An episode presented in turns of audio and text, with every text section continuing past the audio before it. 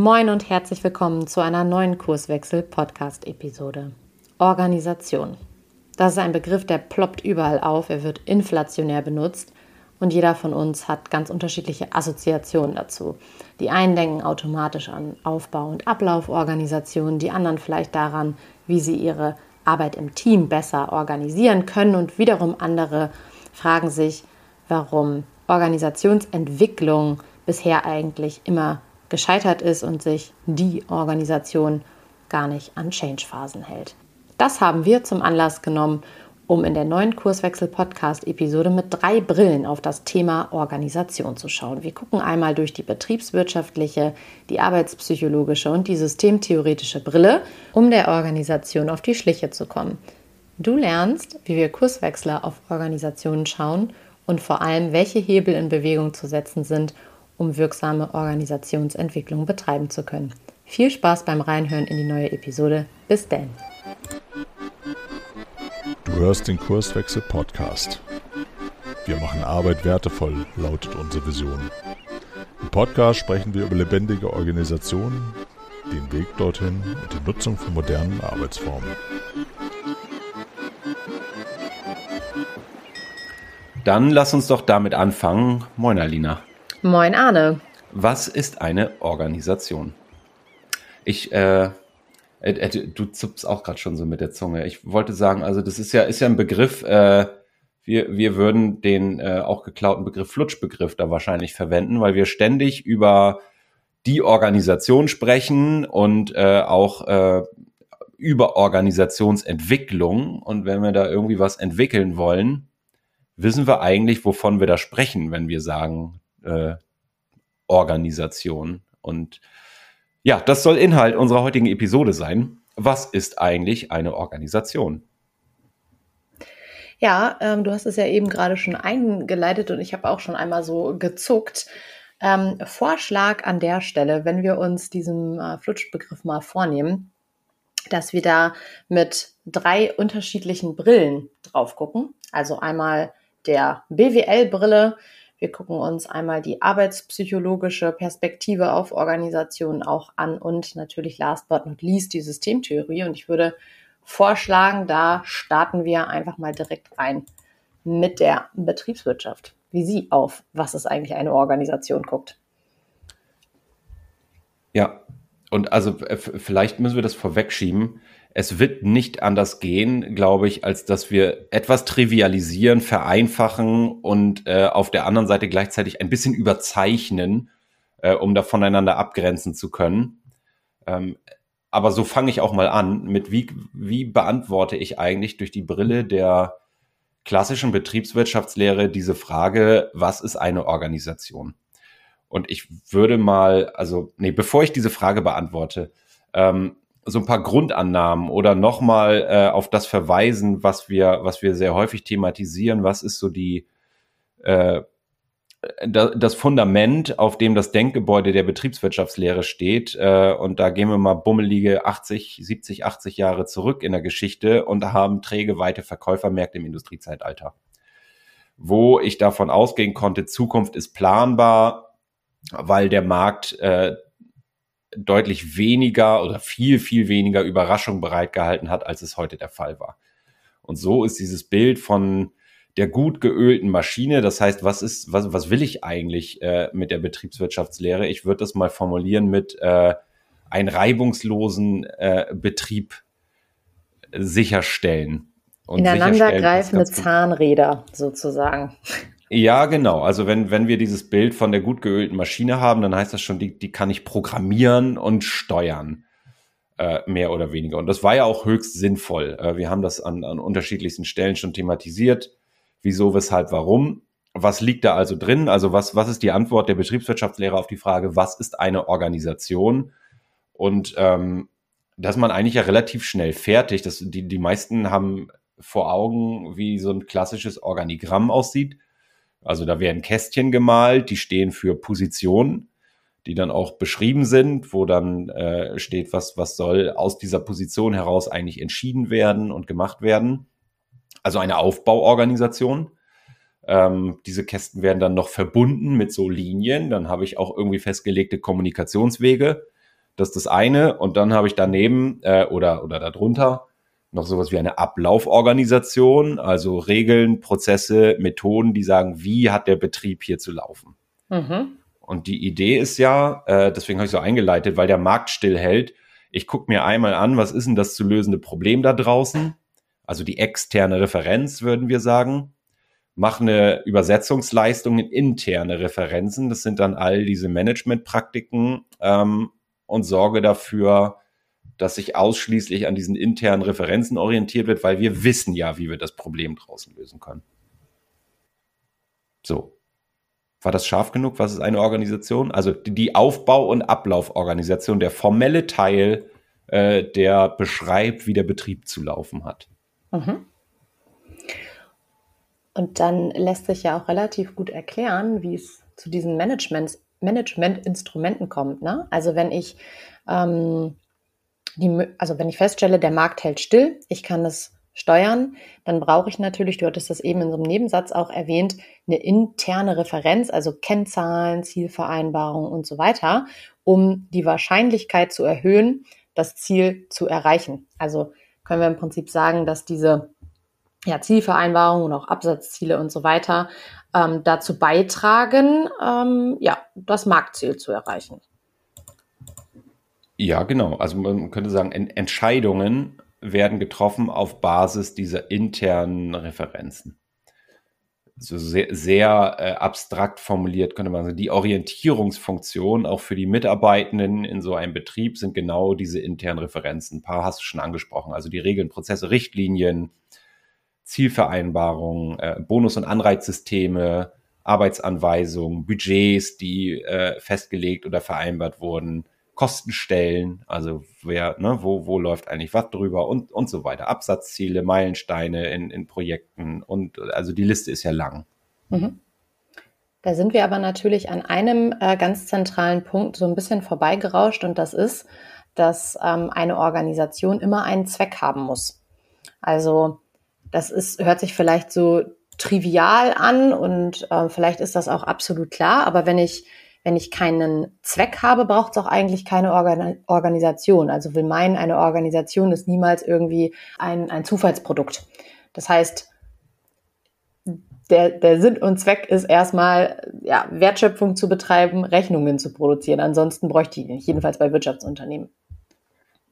Ja, ich, also ich habe so eine gewisse äh, Zweckmittel, äh, so, so ein gewisses Zweckmittelverhältnis. Also irgendwas will ich machen äh, dafür brauche ich äh, Mittel sozusagen, Ressourcen, also äh, Rohstoffe, irgendwelche, irgendwelche vor, vorproduzierten Produktionsgüter und so weiter, Menschen, also Pers Personal, die dann eben die vorgegebenen Prozesse auch ausführen, Arbeitskraft sozusagen. Ähm, genau. Ist es das schon? Also ich glaube, wenn, wenn wir äh, vorweggeschoben haben, sehr vereinfacht und trivialisiert, dann ist das das Wesen der Betriebswirtschaftslehre. Und äh, ganz wichtig, du hast gerade angesprochen, natürlich äh, ist, ist nicht, nicht der einzige, aber ein ganz wesentlicher Zweck.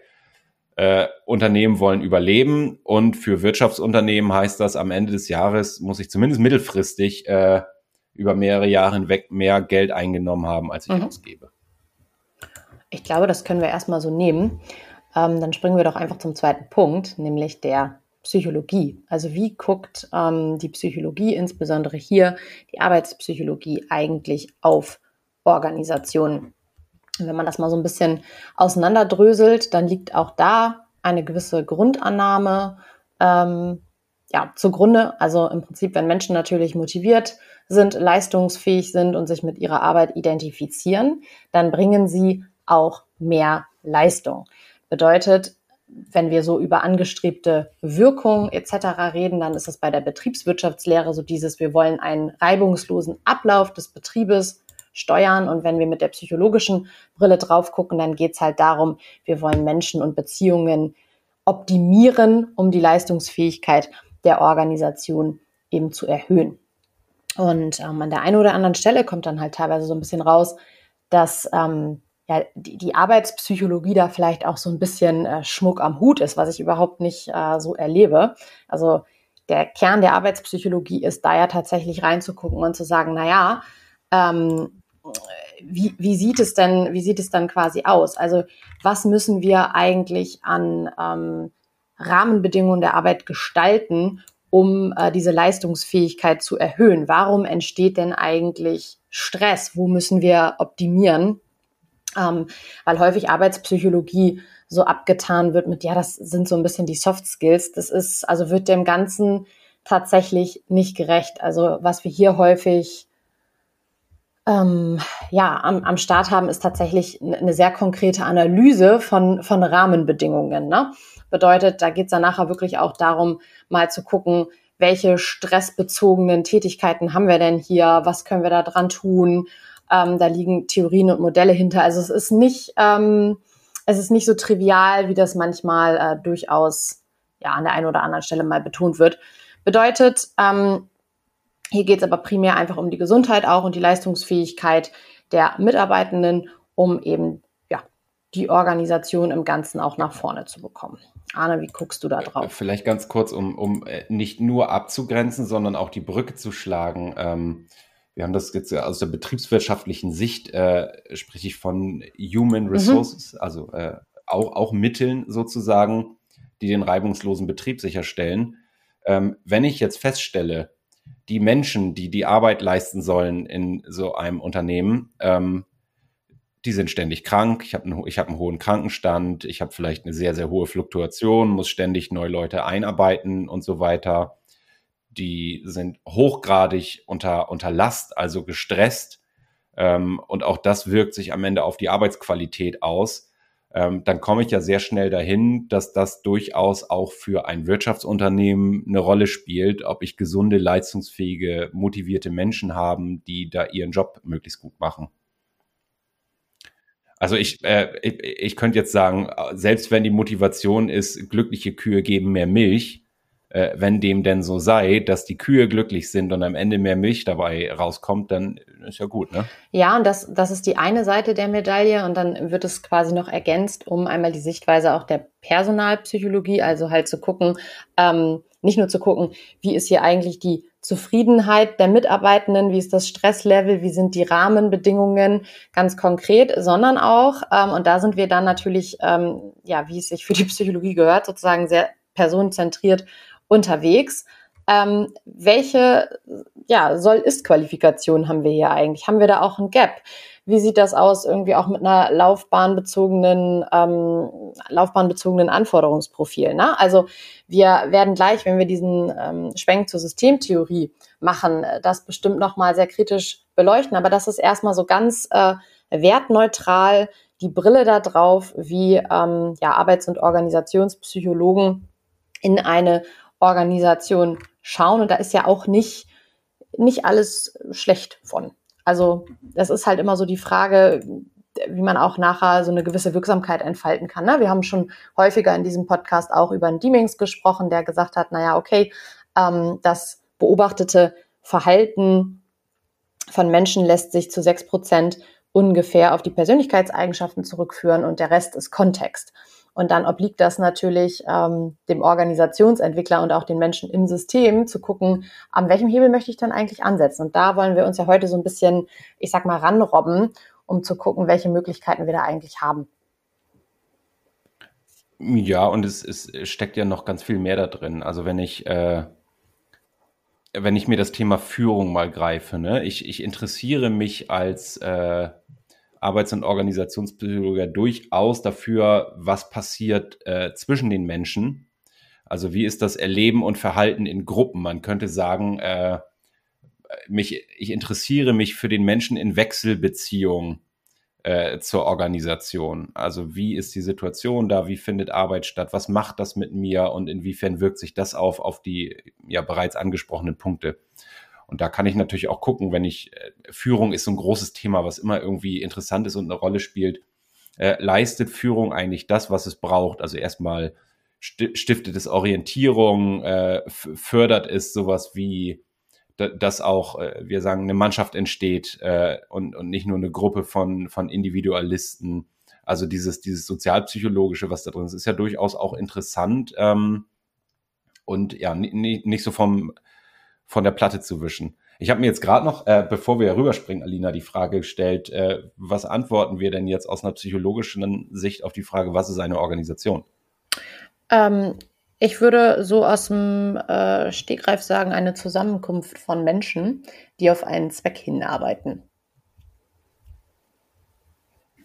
Ja, und, und sich in, äh, vielleicht darf ich ergänzen, in diesem Kontext Arbeit äh, miteinander und zueinander ja. verhalten und das natürlich irgendwie individuell ja. erleben. Ergänzung passt. so, und das ist eigentlich eine ganz, ganz schöne Überleitung zur, zur dritten Brille, ne? zur Systemtheorie. Arne, mach doch mal einen Aufschlag. Mach doch mal einen Aufschlag. Also, äh, ich finde ganz schön, ich habe das neulich in einem äh, Buch gelesen, äh, das ich verweise jetzt auch nochmal drauf. Die Werbung äh, ist absolut angebracht ähm, von dem Benno Löffler.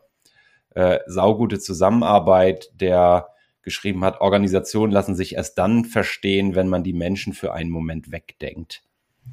Und das ist ja, ist ja erstmal kontraintuitiv, weil ich sagen könnte, ja, seid ihr jetzt völlig wahnsinnig geworden, wenn ich reingehe in so eine Organisation, dann sehe ich doch sofort Menschen und die sprechen miteinander und verhalten sich zueinander. Und jetzt soll ich äh, so tun, als wären die nicht da. Wie, wie passt das denn alles zusammen? Wir haben ja auch an der einen oder anderen Stelle schon mal den Begriff der sozialen Rollen thematisiert. Ne? Also in Kurzform, wenn ich ähm, in einem Organisationssystem unterwegs bin, also sprich in einem Unternehmen, dann spielt es nicht so richtig eine Rolle, dass ich ähm, ein Pferd habe, einen Bruder, dass ich vielleicht auch noch gerne Schach spiele oder auf Heavy, Heavy Metal Konzerte gehe. So, ne? Das spielt ja alles keine Rolle, weil der Zweck der Organisation ist ein anderer. Das heißt, gewisse Dinge werden ausgeklammert ich als Alina stecke dann quasi in einer sozialen Rolle, je nachdem, was, ähm, ja, welche Rolle ich da halt bekleide, sagen wir mal irgendwie Projektleitung oder wie auch immer. Und ähm, nun werde ich natürlich mit expliziten und impliziten Erwartungsstrukturen konfrontiert, die ich ähm, mehr oder weniger wahrnehme, ausführe und so weiter. Und warum ähm, hole ich da jetzt aus? Naja, weil meine soziale Rolle und auch die soziale Rolle der ähm, Arbeitskollegen und Arbeitskolleginnen natürlich ähm, die Kommunikation weniger beliebig macht. Das heißt, der Kontext der Organisation ähm, grenzt schon ein, worüber wir kommunizieren und worüber wir nicht kommunizieren. Das ist meinen Arbeitskollegen wahrscheinlich total wurscht, ähm, ja, dass ich auf Heavy Metal Konzerte gehe oder ein Pferd im Stall stehen habe. Weißt du, wie ich meine? Und ähm, das ist natürlich ein relativ interessanter Aspekt, weil wenn ich jetzt ähm, das nehme, was du gerade gesagt hast, dieses Thema Organisationen bestehen nicht aus Menschen, dann ähm, wird auf einmal relativ klar, dass Organisationen aus Kommunikation bestehen. Das heißt, so diese, dieser ganzheitliche Aspekt, Alina als ganzer Mensch, äh, findet nicht statt, sondern Alina bekleidet eine soziale Rolle in dieser sozialen Rolle bedient sie sich von ja, gewisser Kommunikationsstrukturen und gewisse Kommunikation wird wahrscheinlicher und andere Kommunikation wird unwahrscheinlicher. Und ähm, das ist der, würde ich sagen, fundamentale Unterschied auch zu dieser psychologischen Brille, wo wir immer sehr auf den Menschen fokussieren, dass wir jetzt hier hingehen und sagen, ah, lass den Menschen mal kurz ausklammern, lass uns mal die Interaktionen und die Kommunikation anschauen. Ja, ich, ich würde vielleicht äh, einen Schritt weiter vorne oder gar nicht weiter vorne, sondern generalistischer anfangen. Nämlich mit, äh, also wenn, wenn Menschen zusammenarbeiten und zu einem Zweck zusammenkommen, also jede Organisation hat ja irgendwie einen Sinn, ähm, dann müssen sie oder wir, die Menschen, äh, uns verständigen. Ähm, weil wir können ja nicht einfach Gedanken übertragen. Ne, das hat, äh, hat, hat, hat der Gerd Wohl hat auch mal so schön gesagt, das kann jeder ausprobieren. Äh, niemand ist jemals, äh, niemandem ist jemals ein fremder Gedanke begegnet, sondern das sind ja immer die eigenen.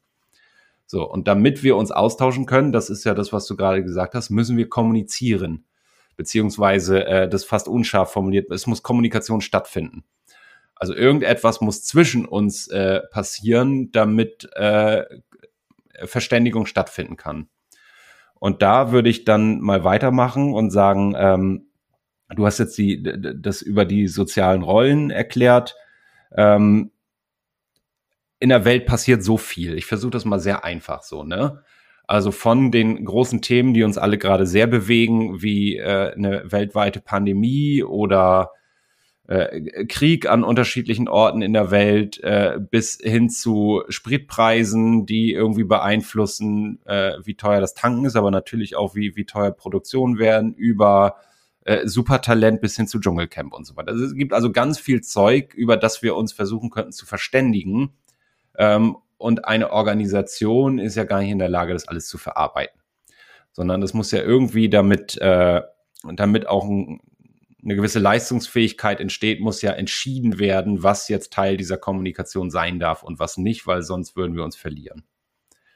Das heißt, es muss irgendwie eine Grenze gezogen werden zwischen der Organisation, ähm, also das, was in der Organisation an Kommunikation stattfindet und all dem anderen, was da draußen noch so los ist auf der Welt. Und das am besten so, dass die Organisation in der Lage ist, fortzubestehen. Und da kommen wir ja gerade her, also am Ende des Jahres mehr Geld eingenommen zu haben, als ausgegeben zu haben. Also Wertschöpfung zu betreiben. Genau, ihren, ähm, ihren Zweck zu erfüllen. Und du hattest es jetzt ja eben auch schon angesprochen, das ist so die zentralste Funktion der Organisation, Komplexität zu reduzieren. Weil wir würden ja zu nichts kommen, wenn jetzt all diese Einflussfaktoren, die du jetzt gerade genannt hast, auf einmal eine Geige spielen in Organisationen. Ja, genau. Also Komplexitätsreduktion insofern, als dass ich äh, ich würde mal so sagen, gu gute Filter setzen muss, äh, die irgendwie äh, regeln oder regulieren vielmehr, ähm, was ich ignorieren kann und was nicht. So, das heißt, die, die Frage auf die, äh, die Antwort auf die Frage, was ist eine Organisation, äh, aus, aus so einer systemtheoretisch inspirierten Sichtweise ist, sie besteht nicht aus Menschen, sondern ganz romantisch formuliert aus der Tatsache, dass sie einander begegnen. Also, also dass zwischen diesen Menschen äh, Kommunikation stattfindet. Und äh, gemeint sind, äh, also du hast über die sozialen Rollen schon angedeutet, dass Menschen in dem Sinne auch nicht ganze Menschen sind, wenn man so will, sondern äh, in ihren sozialen Rollen als Stellvertreter äh, sozusagen auftreten. Und gemeint sind dann natürlich nicht nur Mitarbeitende, sondern auch äh, Kundinnen und Kunden, äh, potenzielle MitarbeiterInnen, ähm, WettbewerberInnen, die ja auch äh, für sich genommen nicht kommunizieren, sondern auch irgendwie die, die Menschen brauchen sozusagen, damit Kommunikation stattfindet. Also all das ist die, diese relevante Umwelt, die in irgendeiner Weise äh, versucht, in dieser Organisation stattzufinden. Was heißt das jetzt für uns? ja, ähm, die, die spannende Frage ist jetzt ja, was, was bringt mir das für die, für die Praxis? Ne? Mhm. Weil ähm, so Organisationsentwicklung ist in aller Munde, das Thema lernende Organisation ist in aller Munde. Und jetzt ist natürlich die Frage, wenn wir so mehrere ähm, Sichtweisen jetzt äh, mit einbezogen haben, was, was machen wir jetzt damit? Also was bringt mir jetzt ähm, der Blick quasi der, der neueren Systemtheorie da drauf. Und ich finde das teilweise, ich weiß nicht, wie es dir geht, aber ähm, ich beobachte auch gerade bei den ähm, Teilnehmenden unserer Org-Coach-Ausbildung, das ist fast schon immer so ein bisschen enttäuschend, wenn wir ähm, ja mit der neuen Systemtheorie um die Ecke kommen, dass da so eine ganz große Erwartung hintersteckt, ne? So dieses, ah, und, und was tun wir jetzt damit? Was ist die praktische Ableitung? Und ganz böse könnte man halt sagen, ich weiß gar nicht, ob es so böse ist, aber man kann sagen, ja, die Theorie schweigt. Also sie hilft uns ja dabei, dass wir einen geschärften Blick auf Organisationen haben und auch in unserer Rolle als ähm, Organisationsentwickler halt hingehen und ähm, scharf in unserer Sprache sind, scharf mit unseren Gedanken sind, um vernünftige Experimente zu fahren. Und ich glaube, an der Stelle sind wir gerade noch gar nicht, dass wir sagen können, ähm, wo ja gewisse Hebel sind. Ich glaube, da müssen wir tatsächlich noch ein bisschen, ähm, ein bisschen tiefer rein, um mal zu verstehen, wie die ja, Systemtheorie auf Organisationen guckt, weil da gibt es drei zentrale Hebel, um das so ein bisschen handhabbarer auch mal zu gestalten, die uns dabei helfen, das Vorgehen in Organisationen ähm, einzuordnen. Und ich rede hier von den Kommunikationswegen, den Programmen und dem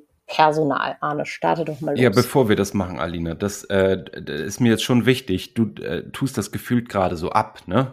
Ja, gut, die Systemtheorie oder diese systemtheoretische Brille. Ähm, für mich persönlich war das der absolute Gamechanger.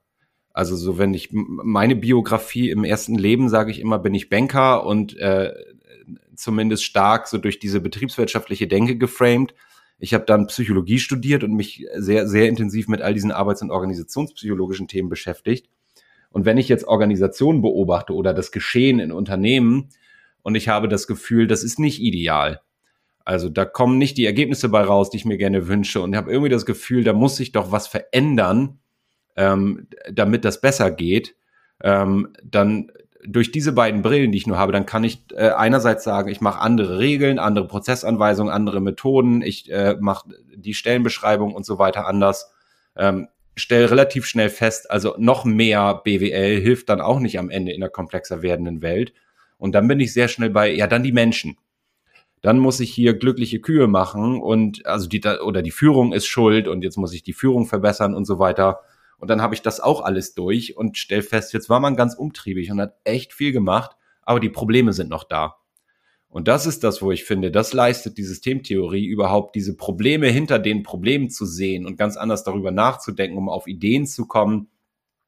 Was wären denn geeignete Interventionen, ohne dass das irgendwie äh, also dass da gewisse Kausalitäten da sind, so wenn dann, aber zumindest mal einzugrenzen, was für, was für Möglichkeiten habe ich denn jetzt wirklich Organisationen so zu beeinflussen, dass hinterher was besser ist. Und da komme ich ohne die Systemtheorie bei der Komplexität, mit der wir äh, heute leben müssen in Organisationen oder vielmehr, wir haben es gerade eingeleitet, äh, in, in Abgrenzung der Organisation zu der relevanten Umwelt, ähm, Jetzt weiß ich nicht mehr, wie ich den Satz angefangen habe, aber also da, diese, diese, da ist sie extrem leistungsfähig, die Systemtheorie. Ja, also das, was ich meinte, ist halt die Beobachtung, dass ähm, in einer Welt, in der wir so sozialisiert werden, dass wir sehr viel mit Best Practices aufwachsen, sehr viel durch die ähm, betriebswirtschaftliche Brille gucken, vielleicht noch mal ein bisschen durch die psychologische Brille, dass der Schrecken meistens ähm, sehr tief ist, wenn man das erste Mal auf die Systemtheorie stößt, weil sie natürlich ähm, keine direkte praktische Ableitung zulässt. Das ist das Wesen der Theorie. Das ist auch gut so. Und ähm, ich habe das damals genauso erlebt wie du. Ich ähm, war ja vorher im Change Management unterwegs und habe mich immer gewundert, warum sich die Organisation eigentlich nicht an meine aufgemalten Change-Phasen hält. Und ähm, als ich verstanden habe, dass eine Organisation ihre ähm, Eigenlogik hat, die ich nicht deterministisch von außen ähm, beeinflussen kann, sondern ich mich damit zufrieden geben darf, sie zu beobachten. Und ähm, jetzt, jetzt kommt ähm, was, was sich vielleicht sehr abgehoben anhört, aber sinnvoll zu irritieren und diesen Grad der Irritation herauszufinden. Ähm, da lernt man sehr schnell Demut im Umgang mit Organisationen. Und ähm, ja, das ist so die, die Beobachtung, die ich häufig habe, wenn ähm, ja, Menschen so das erste Mal in in Kontakt mit der Theorie kommen. Ja, und das ist dieses, ähm, also wo, wo, du Demut sagst, fällt mir das gerade ein. Also diese Idee davon, wir sind die schlauen Berater, Führungskräfte, was auch immer. Ja. Und können jetzt mal die Organisation äh, zielgerichtet dahin verändern, dass sie irgendwas anderes macht, ähm, dahin zu kommen, zu erkennen, es ist genau umgekehrt. Also die Organisation, wenn sie noch in der Lage ist, in irgendeiner Weise Wertschöpfung zu betreiben, äh, hat schon alles in sich, was es dafür braucht. Wir können es nur noch nicht sehen. Also das mal umzukennen und zu sagen, die Organisation ist das Schlaue, ähm, was sich ständig äh, über die äh, unterschiedlichsten Impulse, die aus dem Markt, und das ist ja ein sehr weiter Marktbegriff, wenn wir da äh, Mitarbeitende, äh, Wettbewerber, Kunden, äh, die, die, ganzen Rechtssysteme und so weiter, die, die ich da berücksichtigen muss, mit einbeziehen, also, dass da ständig eine Anpassung stattfindet und ich eigentlich nur irgendwie mit meinem schmalspurigen Gehirn nicht so genau erfassen kann, wie macht die Organisation das. Und das ist ja das, wo ich, wo ich mit der Systemtheorie komme, dass ich äh, mit der Organisation oder an der Organisation lernen kann, wie, wie Leistung entsteht, um dann über Rahmenbedingungen nachzudenken, die das noch in einem ganz anderen Maße fördern. Ja, und jetzt sind wir genau an dem Punkt, äh, wo ich eben schon mal drauf, äh, drauf hinaus wollte. Du hast es jetzt gerade von Rahmenbedingungen gesprochen und neulich hatte ich das auch im äh, Kundenkontakt, dass ähm, gefragt wurde, ja, ihr redet immer von Rahmenbedingungen, aber was meint das denn jetzt konkret? Und das kann ich äh, verstehen, weil ähm, da knüpfen wir auch schon wieder bei dem Thema an. Es gibt ja keine Pauschalaussage dazu, äh, fünf Schritte zur lernenden Organisation.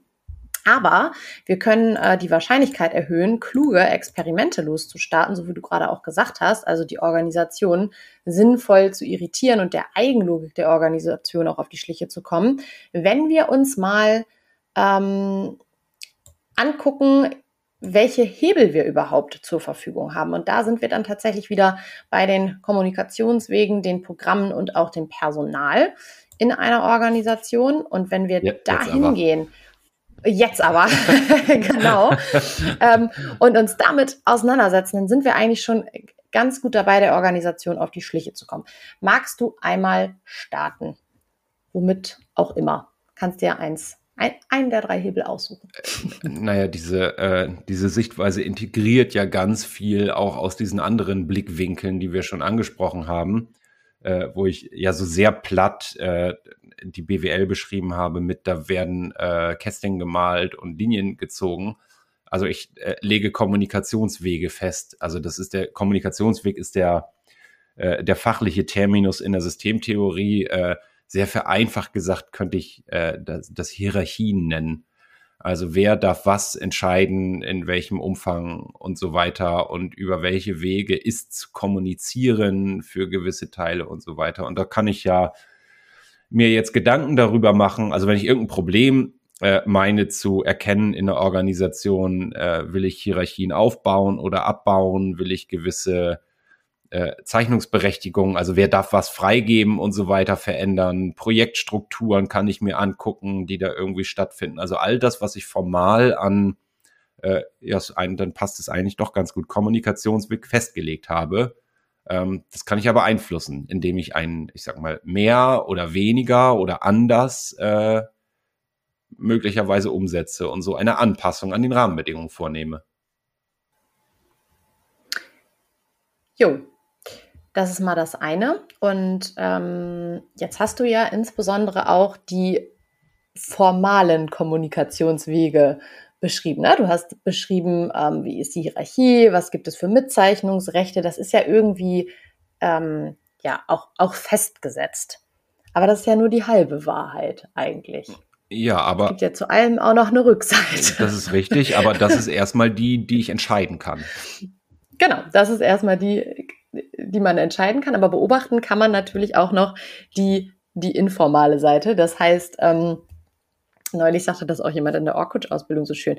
Ja, wir, wir haben doch ein Organigramm, aber hat mir keiner gesagt, dass ich mich nur daran halten muss. Und ähm, ja, das, das trifft es ja auch ganz gut. Also natürlich gibt es ein Organigramm, aber es ist schon fast Gusto, dass man genau weiß, Kommunikation läuft nicht nur entlang dieses Organigramms, sondern da gibt es auch ganz viel dazwischen. Ähm, weil konkrete Probleme es eben erfordern, dass man eben nicht nur entlang der Hierarchie miteinander spricht. Ja, und, und dann rufe ich die Marion im Support direkt an, weil ich weiß, die ist sowieso an dem Kunden dran und kennt sich da gut aus, ja. obwohl ich eigentlich wüsste, ich muss da irgendwie über die, über die Teamleiterin gehen oder einen Fall schreiben oder ein Ticket irgendwie aufgeben und so weiter. Äh, ist erstmal ein Prozess dran, der lange dauert, äh, wo ich warten muss, wo ich weiß, wenn ich, wenn ich Marion bei ihm anrufe, dann kann ich in zwei Minuten weitermachen. Und natürlich findet genau. das also quasi an diesen formellen Kommunikationswegen vorbei findet ja auch wahnsinnig viel Kommunikation statt. Und äh, ich würde fast behaupten, in vielen Organisationen äh, heutzutage, die sehr äh, naja, durchformalisiert sehr sind. durchformalisiert sind, die wesentliche Kommunikation findet an den eigentlich formellen Kommunikationswegen vorbei statt, weil die Leute natürlich merken, wenn ich hier nur über die, äh, über die formelle Struktur und die Leute, die Pommes auf der Schulter haben, kommuniziere, dann sind wir so langsam, da kommen wir überhaupt nicht hinterher. Mhm. Genau, ich glaube, das nehme ich mal. Jetzt hattest du auch gerade schon äh, von, von, Formali von Formalisierung gesprochen. Schwierig, schwierig. Und äh, da gibt es natürlich auch noch einen zweiten Hebel in Organisationen, ne? Stichwort Programme. Ähm, ja, Programme hat man vielleicht erstmal so im Kopf, ähm, dass es ja so diese, diese Summe von Projekten auch ist. Das ist damit eigentlich gar nicht so gemeint, sondern Programme. Hm? Warte mal, an was denkst du, wenn du Programm hörst? Löst dich mal von diesem ganzen fachlichen Gedöns, was so in deinem Hinterkopf ist gerade. Was denkst du, wenn du Programm hörst? Ich denke an Plan und ähm, ja, ich denke so an Programmmanagement, ne? Also das ist, was bei mir so in den Synapsen anspringt. Ah, krass, ich hatte was anderes erwartet jetzt. Aber was vielleicht ist das dann auch mein. Ich hätte jetzt an so ein Computerprogramm gedacht. Mhm. Ne, da kann ich ja was drauf installieren. Ich mache jetzt mal so ein, so ein äh, Office-Programm auf meinem Computer und dann kann ich Textverarbeitung machen. Ne, also ich, inst nice, ich und das kann man auch ausrollen. Ja, ich, ins ich installiere irgendwas auf dieses technische System Computer, mhm. was dann so läuft, wie es eben da drauf installiert wird. Und ich finde das gar nicht äh, so weit vorbei an diesem Programmbegriff, äh, zumindest was so den formellen Teil angeht, weil das da ja. Ja, zumindest bei den Zweckprogrammen, ne? Äh, bei den, bei den Konditionalen. Ja, ja, genau. Also, also ich, wenn dann, ich installiere ne? jetzt mal eine Methode. Also ich führe jetzt mal mhm. flächendeckend Scrum ein im Unternehmen, äh, weil das jetzt das neue Superprogramm ist, mit dem wir leistungsfähiger werden. Das kann ich ja machen. Ja, das stimmt. Also im Prinzip, um das, um das einmal abzukürzen, und das Bild finde ich eigentlich ganz schön, sie regeln so die, ich sag mal, tägliche Zusammenarbeit in den Organisationen. Ne? Und wenn wir da noch ein bisschen spitzer reingehen, dann können wir sagen, naja, okay, ähm, es gibt eine Differenzierung zwischen Konditionalprogrammen, also die regeln dieses richtig und falsch, ähm, das wenn dann, also Prozesse, Praktiken und legen halt fest, wie wir zusammenarbeiten wollen. Und dann gibt es dazu auch noch die Zweckprogramme, die legen quasi fest, welches Ziel erreicht werden soll. Bedeutet, es gibt eine Vision, es gibt eine Strategie, es gibt ein Ziel und die Art und Weise, wie man dahin kommt, die ist erstmal gar nicht geregelt. Und jetzt könnte man sich ja auch generell fragen, warum brauchen wir das denn überhaupt in den Organisationen? Also was ist die Funktion dieser Programme? Und das, äh, finde ich, hat der Stefan Kühl so wunder, äh, wundervoll beschrieben, weil er gesagt hat, naja, ähm, Programme sind dafür da, Zusammenarbeit enttäuschungsfest zu stabilisieren. Das geht so ein bisschen damit einher, was wir vorhin schon besprochen hatten, auch im Kontext der sozialen Rollen, ähm, dass nicht beliebig kommuniziert wird, dass nicht sich beliebig verhalten wird, sondern es gibt hier einen Rahmen, in dem kommuniziert wird, in dem sich verhalten wird und es gibt einen Rahmen, der ähm, auferlegt ist, um eben Entscheidungen zu treffen. Wäre ja blöde, wenn ähm, ich mir jeden Tag wieder aufs Neue gewisse Fragen stellen müsste. Das einmal so dazu. Bedeutet, wir haben so eine gewisse Wahrscheinlichkeit, wie die Zusammenarbeit in der Organisation ablaufen kann und wie es zu Entscheidungen kommt. Ja, also auch, du, du sagst, äh, sonst muss ich alles wieder neu diskutieren. Ohne geht's nicht, ne? Ich, ich, muss, ich muss ein paar Festlegungen machen, äh, sonst komme ich überhaupt zu mhm. nichts wieder, ne? Ja, also Stichwort Komplexitätsreduktion, wenn eine Organisation sich darin verrennt, ähm, sich nur an Kommunikation aufzuhalten und keine Entscheidung zu treffen, dann hat sie ein Problem. Weil wenn wir uns, ähm, wenn wir noch mal ein bisschen rauszoomen, dann ist eine Organisation ja eigentlich ähm, ja nicht nur bestehend aus Kommunikation, sondern eine ähm, ja wie so eine Perlenkette aus Entscheidungsereignissen. Also es reiht sich Entscheidung an Entscheidung an Entscheidung und das ist eben notwendig, um fortbestehen zu können. Und äh, vielleicht be bevor wir zum, zum Personal kommen, äh, wenn ich uns jetzt so zuhöre, ne? Äh, und mal so, so mich auf den dritten Stuhl setze, dann kann ich ja sagen, ja toll, Kurswechsel. Das wusste ich vorher auch schon, ne? Was bringt mir das? das also dafür brauche ich Systemtheorie nicht. Das war mir vorher auch klar, dass ich da irgendwas anpassen kann. Ähm, vielleicht mhm. deswegen an der Stelle nochmal äh, verwiesen darauf, äh, über was sprechen wir hier? Darüber, dass die Organisation in der Lage ist, das ist jetzt auch wieder sehr theoretisch, sich permanent der äh, dynamischen, turbulenten Umwelt anpassen zu können. Also eine mhm. lernende Organisation zu sein. Und wenn wir beobachten, das klappt nicht so gut. Projekte laufen nicht so, äh, Kunden wandern ab, also all diese tatsächlich externen Referenzen melden mir zurück, das funktioniert nicht, dann muss ich mir mal fragen, dann muss ich mir mal fragen. Äh, ich habe zwei Sätze im Kopf gehabt. Dann muss ich mich fragen oder dann darf ich mir die Frage stellen. Ähm, Such dir was aus. Wel, äh, darf ich mir mal die Frage stellen, passen denn eigentlich die Rahmenbedingungen der Organisation, also die Art und Weise, wie Arbeit organisiert wird, überhaupt zu der Dynamik, äh, mit der ich umgehen muss? Also kann ich, äh, das ist auch noch sehr abstrakt, habe ich das Gefühl, während ich so rede, ähm, trägt das zu guter, gelingender Wertschöpfung bei. Also sind wir in der Lage, den Markt zu bedienen mit dem, was wir tun. Und wenn ich dahin komme, nee, sind wir nicht, dann darf ich mir Gedanken über genau diese Entscheidungsprämissen machen, wie sie gesetzt sind und mich fragen, äh, helfen uns diese, ähm, diese Rahmenbedingungen eigentlich dabei, gut Wert zu schöpfen? Hm. Also genau, wenn ich jetzt nochmal das Buzzword der agilen Organisation dazu nehme und einfach feststelle, eine agile Organisation, whatever it is, ist etwas, was sich der Umgebung anpasst, dann setzt oder wird der Maßstab ja, das hattest du ja eben auch gesagt, ne, durch die Außenwelt, durch den Markt quasi vorgegeben. Es kann also auch total agil sein, einfach geile Prozesse zu haben, wenn ähm, der Markt einfach wenig dynamisch ist. also das ist vielleicht so ein bisschen das Paradoxon, was da drin steckt, wo wir auch immer sagen, ähm, wenn gewisse Anfragen reinfliegen, ne? also oh, wir wollen irgendwie in Richtung agile Organisation, dass wenn wir sagen, wow, ähm, ist schwierig, solange wir noch nicht das konkrete Problem verstanden haben. Also warum, also entsteht denn diese, dieses ja, dieser Wunsch danach, agiler zu sein, weil man es irgendwie mitbekommen hat, weil das jetzt eine neue, äh, ich sag das jetzt mal so, Sau ist, die durchs Dorf getrieben wird, hat man eine Ahnung. Ähm, aber das führt ja zu nichts, wenn ich nicht verstehe, was sind die konkreten Probleme in einer Organisation. Also warum tut sich die Organisation so schwer? Ähm, ich könnte jetzt eine steile These aufstellen und sagen, jede Organisation jedes Unternehmen, was jetzt noch nicht tot ist, ist erstmal im besten Sinne eine lernende Organisation, weil sie es ja gerade irgendwie schafft, sich noch ähm, an die Umwelt anzupassen. Vielleicht mit Ach und Krach und äh, wahrscheinlich, wenn sie sehr stark durchformalisiert ist und in einem sehr dynamischen Umfeld unterwegs ist, stark über die Hinterbühne. Aber sie schafft es erst und, und, und das finde ich wichtig, dass wir äh, uns so, so ein bisschen von, äh, von Idealen, also wir wollen jetzt auch diese tolle agile Organisation sein, äh, was auch immer das bedeutet, äh, strukturell und in Form von Prozessen und so weiter sondern dass ja der Impuls vieler Unternehmen, äh, die gerade das Gefühl haben, wir müssen etwas verändern, daher rührt, dass sie merken, da sind Wettbewerber draußen, die mir ständig mit neuen Ideen äh, auf die Nerven gehen. Also ständig tritt irgendeine Überraschung aus, ne, so als Symptomträger des Kunden, der dann fragt, könnt ihr das eigentlich auch?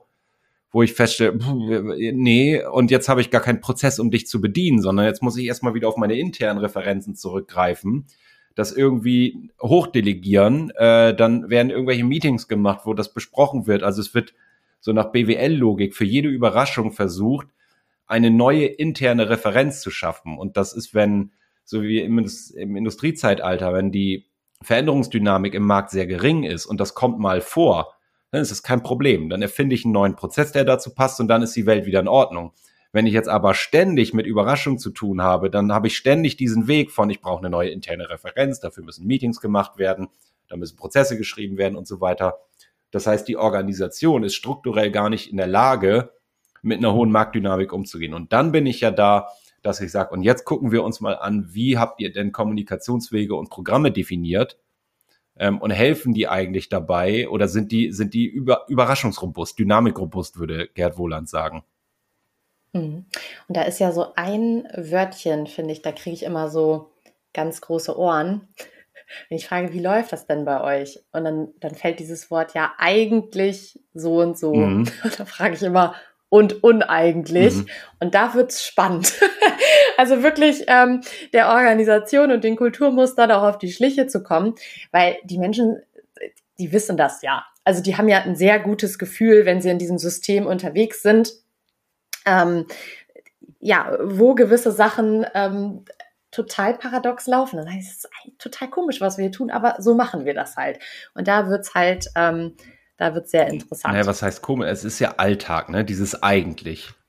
Also jeder mhm. weiß, naja, der, also der Prozess sagt jetzt, ich soll das so machen, aber da kriegst du Kundenprobleme nicht gelöst. Ne? Also machen wir es anders. Ähm, und das ist ja auch erstmal, das ist so diese informale Seite, die natürlich auf, auf allen drei Ebenen besteht. Ähm, Jetzt könnte ich ja sagen, das ist ja erstmal nicht schlimm. Ne, wenn, wenn die Leute dann die Prozesse halt mal ignorieren, um das Problem zu lösen. Schlimm ist daran, äh, dass ja häufig, äh, während die externe Referenz, also das Kundenproblem bedient wird, ähm, die interne Referenz was anderes von mir verlangt, als das, was ich tun muss, um diese externe Referenz zu bedienen. Und gleichzeitig muss ich ja die interne Referenz bespielen. Also irgendwelche IT-Systeme pflegen mit Daten, für die sich keine Sau interessiert, Reportings anfertigen, in irgendwelchen Status-Meetings sitzen und so weiter. Das frisst ja alles Zeit. Und am Ende ist es auch frustrierend, also frisst es auch noch Energie, weil ich weiß, ich muss hier ganz viel Zeug machen, was nicht dazu beiträgt, dass wir die Probleme des Marktes gelöst kriegen. Ja, und bingo, da sind wir bei einer ganz zentralen Funktion dieser Programme, nämlich Schuld zurechenbar zu machen. Jetzt kann man sich denken, hä, was soll das denn jetzt?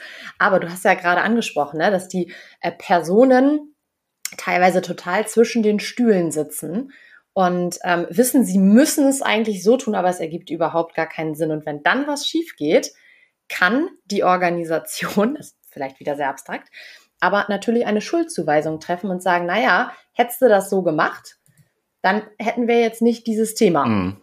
Und ähm, jetzt kann man sich fragen, ja, okay, warum ist das eigentlich funktional? Naja, wenn ich Schuld zuweisen kann, dann äh, geht die Kommunikation in der Organisation weiter. Ich muss mich nicht damit beschäftigen, wo das eigentliche Problem ist. Also vielleicht in meinen äh, nicht mehr zeitgemäßen formalisierten Programmen, sondern ich kann einfach sagen, ja, XY hat's versaut. Also Stichwort Dieselskandal ist, glaube ich, so das populärste Beispiel, wo man mal ähm, ja auch, auch ganz gut gucken kann, wie so eine gewisse Schuldzuweisung dann auch nachher im, im Management funktioniert hat. Da musste sich die Organisation weniger damit beschäftigen, was ist da eigentlich konkret schiefgegangen, sondern man entledigt sich erstmal einer Person, also Personal, und das leitet jetzt ja dann auch schon zum nächsten Hebel über. Ja, also das wird eine gewisse Symbolpolitik betrieben, so will ich es mal formulieren, ja. äh, um Trainerwechsel beim Fußball. Kommt mir gerade in den Kopf. ist doch dein Metier, Arne.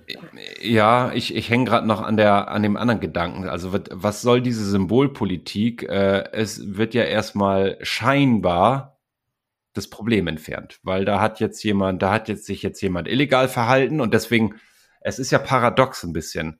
Ich brauche ja auch diese, äh, diese Programme und diese festgelegten Kommunikationswege. Du hast jetzt gesagt, um Schuld zuzuweisen, aber ich sag mal so als mhm. Referenzwert, mhm. wie es eigentlich laufen sollte. Ja. Also ganz ohne geht's, Der schmale Grad. geht's auch nicht. Und äh, ich, ich glaube, was in, in vielen Organisationen, die wir dann Höchstleister nennen, halt einfach unterschiedlich ist zu, äh, zu anderen Organisationen, ist, dass die, dass die sagen, naja, der, der, der Klaus, der sitzt jetzt da in der Entwicklung mal eben drei Wochen mit. Äh, weiß ich auch nicht wieso, aber die, ne, die, die sollen halt vernünftig zusammenarbeiten. Ähm, also, dass äh, eine gewisse, eine gewisse Abweichungstoleranz äh, auch da ist. Ähm, und gleichzeitig steht ja fest, also eine gewisse Ordnung haben wir trotzdem. Es ist nicht mhm. beliebig, was hier passiert. Nicht zu sehr aus der Reihe tanzen, bitte. So, aber du wolltest zu Personal springen. Ja. Ja, mach mal. Hau raus. Ja, spring du doch mal los.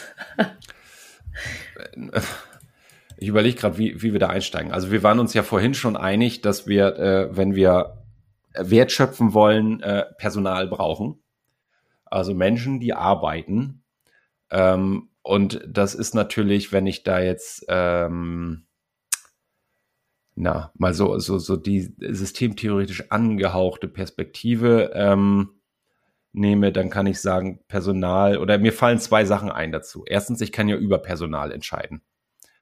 Also erstmal kann ich äh, in, in Kombination mit den Kommunikationswegen erstmal nachdenken, was für Positionen, was für Stellen brauchen wir hier eigentlich und was sollen eigentlich ähm, dann die entsprechenden Rollenträger mitbringen, so mal ganz platt gesagt, in dieser Stelle. Und dann kann ich Personal aussuchen, was entsprechend meiner Erwartung an diese Stelle irgendwie einigermaßen, wie auch immer ich das dann irgendwie rausfinde, äh, kann ich, kann ich Leute da draufsetzen auf diese Stelle. Also ich kann über Personal entscheiden und dem, also über Einstellungen, über Entlassungen, über Versetzungen kann ich durchaus Einfluss darauf nehmen, äh, also du, du sagst immer, äh, Peter ist ein anderer Projektleiter als Petra eine Projektleiterin ist, weil die unterscheiden sich natürlich auch äh, persönlich. Und dementsprechend, zumindest wär, wäre das ja die Mutmaßung, da sind wir bei den Trainern im Fußball, ne?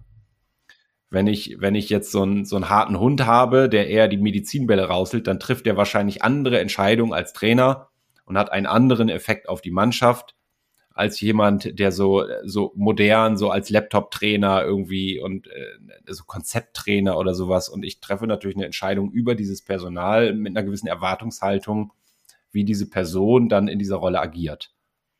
Jetzt muss ich ein kleines Aber anschieben, bevor äh, du ausatmen darfst. Ähm, das äh, stimmt natürlich nur begrenzt, nämlich insofern, als dass dieser Mensch in der Rolle auch Freiheitsgrade hat, Mensch zu sein, so würde ich es mal formulieren. Mhm. Mhm. Da wolltest du auch gerade hin, vermute ich, ne?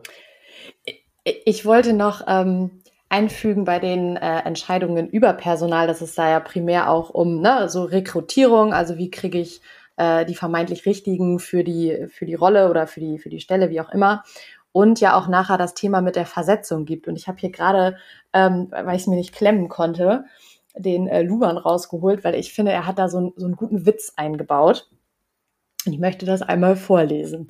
Und zwar schreibt er, bei Rekrutierungsentscheidungen liegt das Problem darin, dass die Person als Individuum unbekannt ist.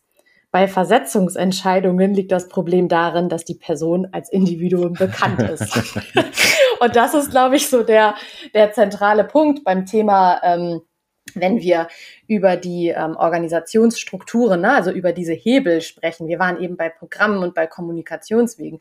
Aber Personal ähm, ist der überraschungsreichste an der Stelle. Mhm. Und insofern hat er, hat, hat Luma da natürlich mal, hat er da mal wieder einen Punkt. Das kann man vielleicht einfach mal so sagen.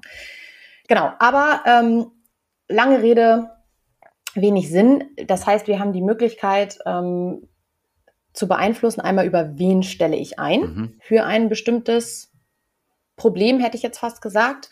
Und dieses, dieses Thema, also wen stelle ich ein, wer nimmt an der, ähm, am System teil, beeinflusst ja auch das nächste, nämlich das Thema Personalentscheidungen, also Entscheidungen, die durch das Personal getroffen werden. Und das, glaube ich, ähm, der Punkt, den du gerade schon adressiert hattest. Ne?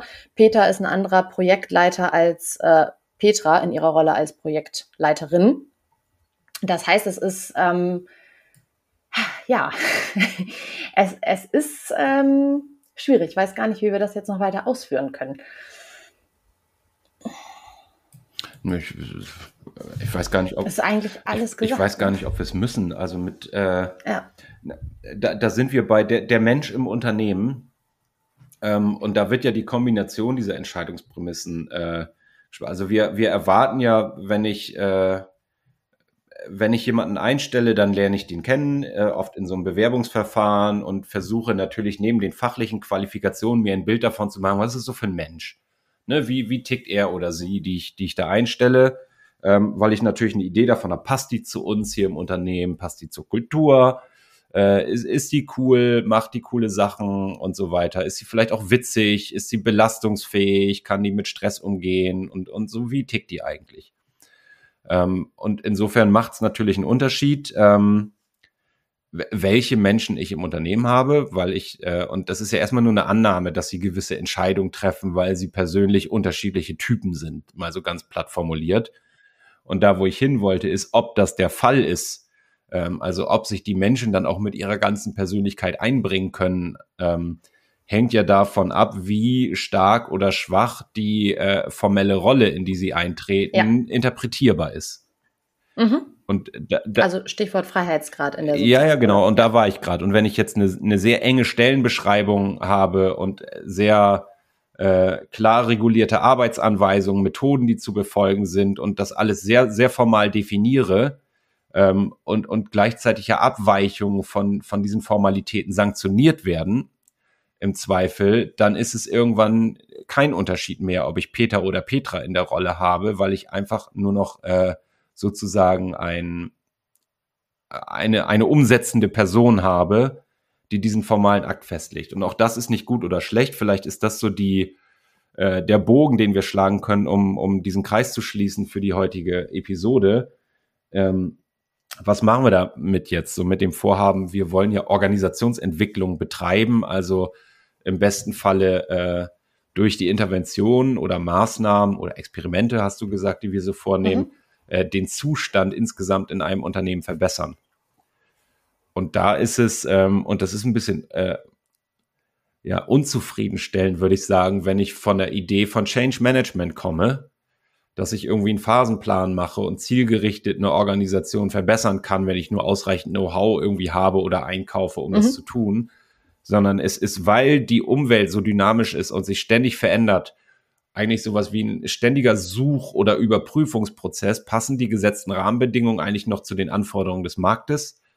Ähm, also sind wir gut oder weniger gut in der Lage, Wertschöpfung zu betreiben? Und das kann, äh, da, da gibt es auch nicht diese, diese eine Lösung für eine gesamte Organisation, sondern in unterschiedlichen Geschäftsbereichen, wo ich vielleicht, vielleicht unterwegs bin, unterschiedliche Märkte, die ich adressiere. Da müssen gewisse Teile von Organisationen dann auch unterschiedlich funktionieren und die einen brauchen etwas, mhm.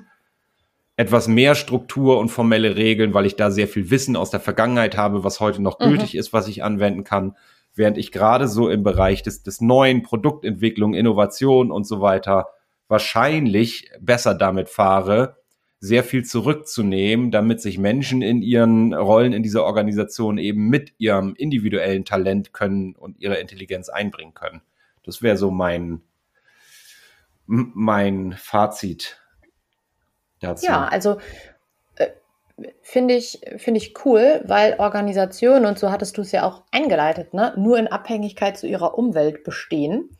Und ja, un unser Job, hätte ich jetzt fast gesagt, ist erstmal unsere Beobachtungen auch vernünftig zur Verfügung zu stellen ne? und eine, mit einer präzisen Sprache an die ganze Sache ranzugehen. Also ja, wenn ich, wenn ich in der Lage bin, gute Hypothesen zu bilden, ne? also im Sinne von, wenn wir das tun, dann wird wahrscheinlich das eintreten und ich kann durch diese Theorie im Kreuz, die ich habe, die Eintrittswahrscheinlichkeit einer positiven Veränderung äh, massiv nach oben fahren, dadurch, dass ich erstmal auch ganz viel ausschließen kann, was ganz sicher nicht funktioniert, dann, dann ist schon viel geleistet. Und es klingt jetzt so, ja, doof, jetzt funktioniert der Sechs-Phasen-Plan nicht, der irgendwie auf ein Dreivierteljahr terminiert war. Ich würde behaupten, ich bin aber mit guten Hypothesen, die wirklich stabil sind äh, und gezielten Experimenten deutlich schneller und erfolgreicher äh, als mit diesem ständigen Soll-Ist-Abgleich in Change-Projekten, wo ich dann nicht weiß, warum funktioniert es jetzt nicht. Ja, weil ich, ähm, und de, um den Begriff hatten wir uns ja, glaube ich, jetzt so in den letzten 56 Minuten und 34 Sekunden so ein bisschen drum herum geschlängelt, ähm, mich nicht an den, ja, nicht entscheidbaren Entscheidungsprämissen aufhalte. Ne? Also dadurch, dass ich mich auf die Hebel fokussiere, Programm, Personal und Kommunikationswege, habe ich ja konkrete ähm, Punkte, die ich in Angriff nehmen kann. Ich weiß nur nicht, was konkret rauskommt. Und ähm, ja. Das ist es, weshalb ich vorhin sagte, da gehört eine gewisse Demut zu, das auch auszuhalten, weil ich nicht das deterministisch vorgeben kann, wenn ich jetzt den Hebel in Bewegung setze, passiert genau das wie bei einer gut geölten Maschine, sondern die Organisation hat ihre Eigenlogik. Das ähm, darf ich aushalten als Organisationsentwickler und Org-Coach. Und, und wir, wir haben genau diese Entscheidungsprämissen ja vorhin als, als das Entscheidbare markiert.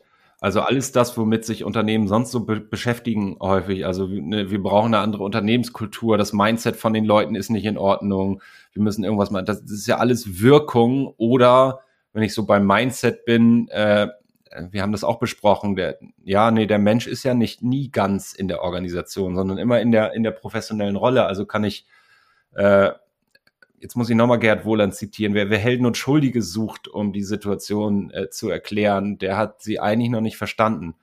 Und da bin ich ähm, bei, warum habe ich erst so ein flammendes Plädoyer für diese systemtheoretische Sichtweise gehalten und es für mich als Game Changer genannt.